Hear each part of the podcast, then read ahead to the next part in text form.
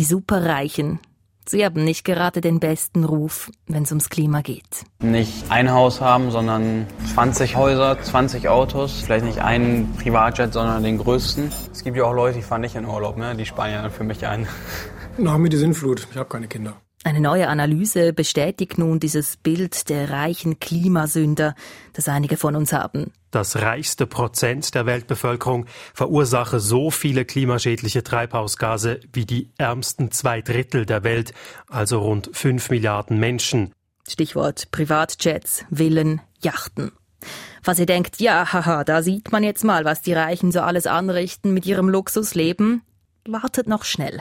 Hört diese Folge an, bevor ihr mit dem Finger auf andere zeigt. Sobald wir mit dem Finger auf die zeigen, zeigen wir auf uns. Als Durchschnittsschweizer oder Schweizerin gehört ihr nämlich auch zu den Allerreichsten auf dieser Welt und seid je nach Einkommen sogar Teil dieser reichsten 1%.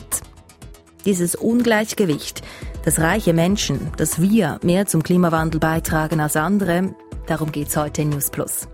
Schön sind ihr dabei. Ich bin Corinna Heinzmann.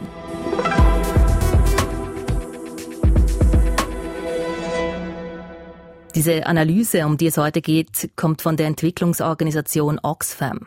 Oxfam ist ein Verbund von verschiedenen Hilfs- und Entwicklungsorganisationen und kämpft gegen extreme Armut und soziale Ungleichheit. In einem neuen Bericht kommt die Organisation zum Schluss, Reiche und Superreiche tragen zigmal stärker zur Erderwärmung bei als ärmere Menschen. Das zeigen Daten aus dem Jahr 2019. Reiche fliegen meist mehr, konsumieren mehr, haben im Extremfall Luxusvillen, Yachten, Privatjets. Eben, die reichsten ein Prozent stoßen so viel Treibhausgase aus wie die ärmsten zwei Drittel der Welt. Bevor wir da minutenlang über diese Ergebnisse reden, sind die Zahlen von Oxfam denn eigentlich sauber? SRF-Wissenschaftsredaktorin Katrin Zöffel meint dazu, es gibt verschiedene wissenschaftliche Methoden, um solche CO2-Budgets zu berechnen. Und ich glaube, das ist auch das Wichtigste, was man mitnehmen muss. Die haben alle ein bisschen Unsicherheiten, die haben alle ein bisschen Unschärfen, enthalten Schätzungen, zum Beispiel ganz einfach zum Verhalten dieses reichsten Prozent der Weltbevölkerung oder auch wie die ärmeren zwei Drittel sich verhalten. Das kann man, wenn man global rechnen will, einfach wirklich nur abschätzen. Und Oxfam unterschlägt in meiner Wahrnehmung diese Unschärfe, diese Unsicherheit vielleicht ein Stück weit. Aber ich will auch betonen, selbst wenn die Zahlen nicht ganz so exakt sind, die Botschaft dieser Zahlen, die Richtung, die entspricht schon der Realität, wie sie ist. Dann kann ich ja die Frage jetzt stellen. Sind die Reichen schuld am Klimawandel? Ja, die Reichen sind mehr schuld am Klimawandel. Das ist Dominik Rosa. Er ist Klimaethiker und arbeitet an der Uni Freiburg. Aber die Schuld sind wir alle, weil das ist ja etwas vom Schwierigen am Klimawandel, wenn man andere grosse Probleme von dieser Welt anschaut. Krieg oder so, wo man wirklich kann sagen, da gibt es Diktatoren, da gibt es Leute mit Meer, wo man kann wirklich sagen, das sind Einzelpersonen, die aktiv etwas Schlimmes machen, muss man sagen, Klimawandel ist anders. Klimawandel tut genauso Tod und Leiden verursachen, Klimawandel ist etwas, wo geschaffen wird von uns allen, wo in unserem Alltag tief verwoben ist. Jede Dusche, die wir nehmen, jedes Stück Käse, das wir essen, ist mit Emissionen verbunden. Das heißt, es ist ein Problem, wenn man es versucht, so auf einzelne Leute zu zeigen. Das ist in uns drinnen. Wir suchen das Sündenbock. Denken wir ein Problem gesehen, haben wir das Gefühl, es muss wohl ein Sündenbock dahinter stecken.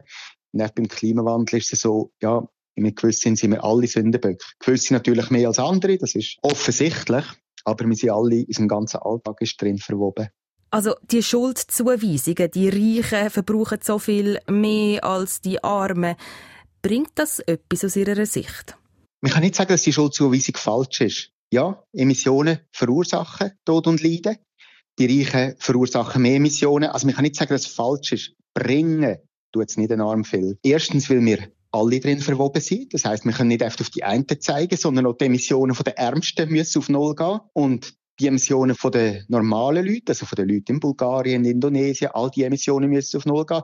Wie auch die Emissionen von den Superreichen, also das heißt von uns in der Schweiz. Das ist der erste Grund, warum das nicht zu viel bringt, weil die Emissionen nicht nur von den Reichen auf Null müssen. Und der zweite Grund ist, wenn jemand superreich ist, das, eine Problem ist, dass ihr ein Reichtum so viel zum Klimawandel beiträgt. Aber das andere Problem, das kommt im Oxfam-Bericht auch vor, ist, dass sie all den Reichtum haben und den Reichtum nicht einsetzen, um das Klimaproblem zu lösen. Also sie haben all das Geld. Das Geld könnte das das Klimaproblem lösen. Aber für was brauchen wir superreich das Geld? Wir brauchen es für eine größere Wohnung oder für interessante Reisen oder für schöne Kleider oder für einen Ausgang und so weiter. Und wir zeigen viel mehr mit dem Finger auf die Superreichen, wenn wir gemerkt, wie viel sie emittieren. Und wir zeigen viel weniger mit dem Finger auf die Superreichen, wenn sie ihr Geld nicht brauchen, um das Klimaproblem zu lösen. Und ich finde echt das Zweite, dass man sagt, all das Geld, das sie haben, das könnte das Klimaproblem lösen. Und sie nutzen es nicht für das. Das ist eigentlich viel das größere Problem. Mhm. Wir hatten mal einen Artikel zu Superreichen und CO2-Verbrauch im Sommer auf SRF und dann haben auch Leute kommentiert, ja, das ist halt auch mega angenehm, wenn man es nochmal jemanden gibt, der noch schlimmer ist, eben vielleicht noch einen Privatjet hat, noch eine Yacht hat, wo man selber nicht hat und man dann dort kann mit dem Finger drauf zeigen, die müssten doch. Ist das auch ein, Effekt von dem Ganzen? Ja, absolut. Also es ist natürlich auf beide Seiten, auf die einen Seite frustriert sein, wenn man sich dann selber anstrengt und merkt, es gibt Leute, die noch schlimmer sind. Andererseits hat so das Angenehme zum Denken, ah ja, also kann ich mich da auch ein bisschen zurücknehmen, wenn es Leute gibt, die noch schlimmer sind als ich. Aber dann muss man natürlich sagen, ja, das kann der ganze Rest der Welt, kann das natürlich auch mit uns Schweizer machen, kann auch auf uns zeigen und sagen, müssen wir denn nichts machen, weil die Leute in der Schweiz so viel CO2 ausstoßen.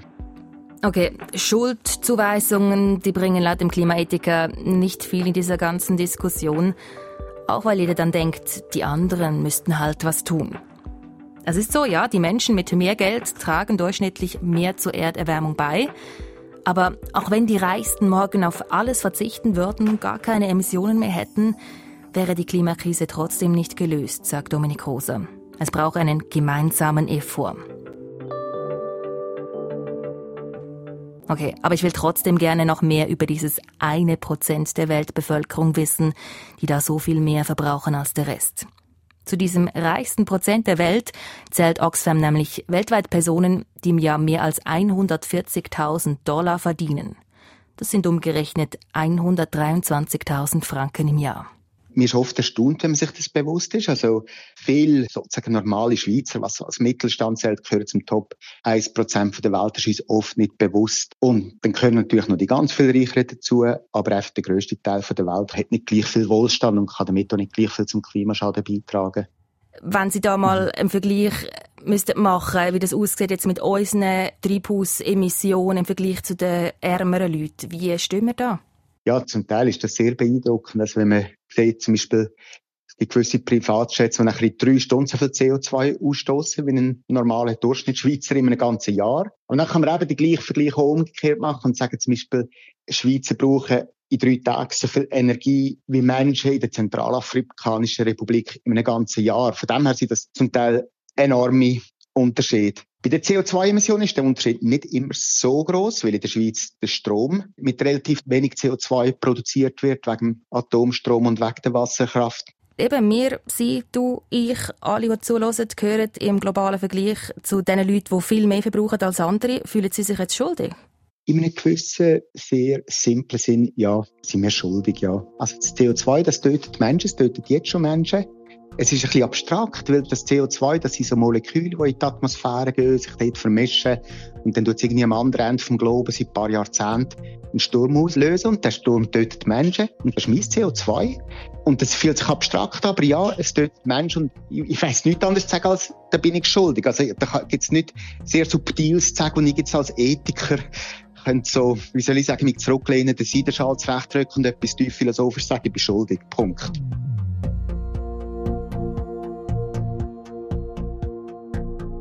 Wir in der Schweiz tragen mehr zur Erderwärmung bei als ganz viele andere.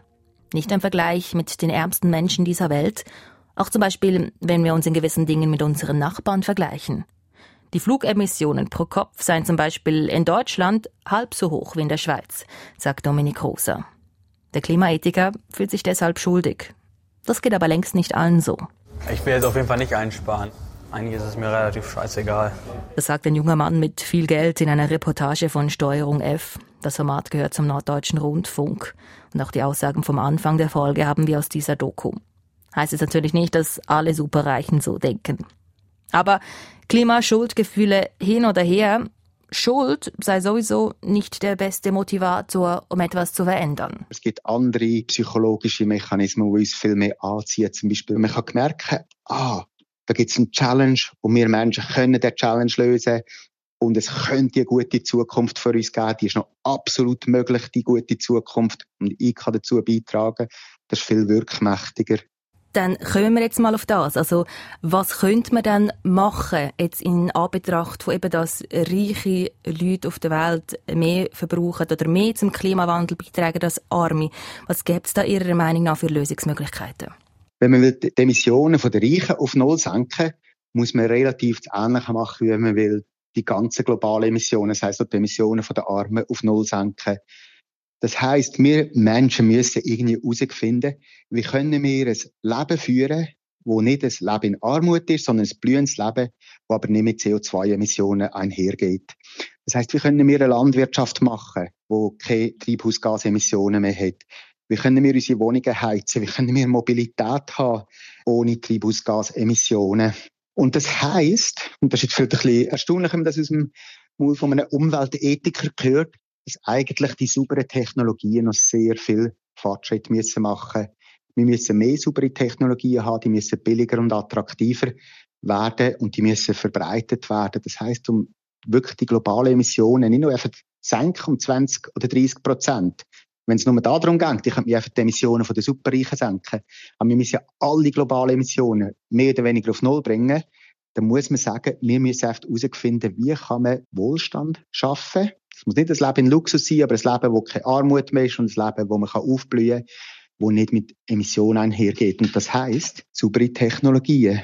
Es gibt auch noch eine andere Idee. Zum Beispiel mehrere Kommentatoren auf SRF Online die haben gesagt, ja, es bräuchte da ganz klar Verbot. Also für die Superreichen oder für die Reichen. Das können ja nicht sein, auf der Autobahn können wir jetzt einfach auch nicht so schnell fahren, wie halt einfach das Auto das erlaube. Das gehe zum Schutz der anderen. Und das müsse auch so beim Klimawandel sein. Wenn es jemandem schadet, dann muss die Freiheit eingeschränkt werden. Wie stehen Sie zum Thema Verbot? Also ich denke, kann sich, das sollte man pragmatisch sein und sagen, Verbot können absolut wirken. Verbot können Signalwirkung haben. Es kann so wie so ein bisschen, das Verbot ist so ein bisschen wie auf den Tisch hauen und sagen, so, es muss etwas gehen. Hühner, Zement abeinander. Verbot sind aber nicht immer das Wirkungsvollste, weil ein Verbot wirkt meistens nur national. Aber wir meine, die Superreichen und auch wir Schweizer, ich meine, wir leben ja sehr international. Unsere Datenzentren, wo Strom brauchen sie in einem anderen Land. In die Ferien gehen wir in einem anderen Land. Die Superreichen, die haben Häuser in mehreren Ländern und so weiter. Das heisst, Verbot wirken oft nur national. Verbot helfen auch nicht unbedingt, dass man das Leben kann weiterführen kann, das man eigentlich möchte weiterführen. Ein Leben, wo nicht ein Leben in Armut ist, sondern wo man kann eben aufblühen aber einfach ohne Emissionen, sondern ein Verbot sagt einfach, mach weniger vom Gleichen. Was wir eigentlich möchten als Menschheit, ist, dass wir das Gleiche, wenn wir jetzt machen, dass wir der Armut entkommen können, aber dass das einfach nicht mit Emissionen einhergeht. Und Verbot ja das Problem, wenn man es im einen Land verbietet, können die Leute ins andere Land ausweichen. Das ist noch ein weiteres Problem. Und wenn jemand sagt, ah, ja, zum Beispiel herausgefunden, wie man kann Käse oder Fleisch oder Stahl oder Zement produzieren, ohne Treibhausgasemissionen. Wenn das mal jemand hat erfunden und genug billig gemacht, dann verbreitet sich das von selber in alle Länder. Ich kann mir nicht sagen, wenn man es im einen Land verbietet, zum Beispiel, dass dann auf dem anderen Land produziert wird. Also lieber eine Art zusammengefassten umweltfreundlichen Privatjet als ein Verbot von Privatjet, laut Ihrer Meinung, oder? Ja, sloganmässig kann man das so sagen. Nicht gegen Verbot. Verbot sind absolut gerechtfertigt. Verbot können helfen, aber es ist nicht der Weisheit letzter Schluss. Also, wenn ich müsste wetten, würde ich wirklich enorm viel darauf wetten, dass die Menschheit in 50 Jahren noch wird fliegen.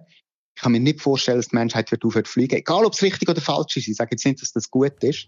Und von dem her müssen wir herausfinden, wie man sauber fliegen kann. Wenn wir wollen, die zukünftigen Opfer vom Klimawandel schützen, das ist unsere grösste Aufgabe, herauszufinden, wie kann man denn sauber fliegen, weil die Menschheit wird nicht aufhören fliegen. Und um das herauszufinden, also wie man zum Beispiel klimafreundlich fliegen könnte, da wäre das Geld der Superreichen hilfreich, sagt Klimaethiker Dominik Rosa. Also sehr viel Forschung zu sauberen Technologien ist wirklich noch Geld ein grosser Flaschenhals. Also es gibt zu wenig Geld. Zum Beispiel eben, wie funktioniert die Superlandwirtschaft? Das ist nicht nur das Problem vom politischen Willen, sondern wir müssen so noch herausfinden. Vor allem Stahl und Zement gibt es riesen Fragen. Und auch die Luftfahrt, sogar wenn es richtig wäre, dass die Menschheit aufhört zu fliegen, die Menschheit wird es nicht machen. Das heißt, wir müssen es herausfinden und da braucht es enorme Forschung dazu, wie kann man die sauberen Technologien herbringen. Nicht nur erfinden, sondern wie kann man sie auch genug billig machen. Das ist jetzt mit der Solarenergie passiert, die ist ja schon lange da, die Solarenergie, aber sie ist erst jetzt in den letzten Jahren so radikal billiger geworden und der technologische Fortschritt, der könnte einfach die Reichen finanzieren. Aber auch da bleibt dann wieder die Frage, wie soll das konkret geschehen? Freiwillig? Durch Regeln? Gesetze? Die Entwicklungsorganisation Oxfam schlägt zum Beispiel vor, dass die Reichen höher besteuert werden sollen. Eine Variante, mit der natürlich nicht alle einverstanden wären. Wir sind am Ende von News Plus für heute. Ich kann euch sagen, Produzentin Lea Sager und ich haben heute Morgen lange diskutiert, welches Thema wir machen wollen. Und falls ihr denkt, ich hätte lieber etwas anderes gehört heute, sagt uns, was euch interessiert. Per Mail an newsplus.srf.ch oder per WhatsApp oder Signal. Die Handynummer findet ihr im Podcast beschrieb. Am besten speichert ihr sie gleich ab, damit ihr einen direkten Draht zu uns habt. Bei News Plus könnt ihr nämlich die Themen mitbestimmen. Das Handy liegt den ganzen Tag auf meinem Pult, wenn ich schreibe, wenn ich texte und ich freue mich über jede Nachricht. Mitgearbeitet an der heutigen Folge hat Nadine Lützelschwab, verantwortlich ist Lea Sager und mein Name ist Corinne Heinzmann. Tschüss zusammen.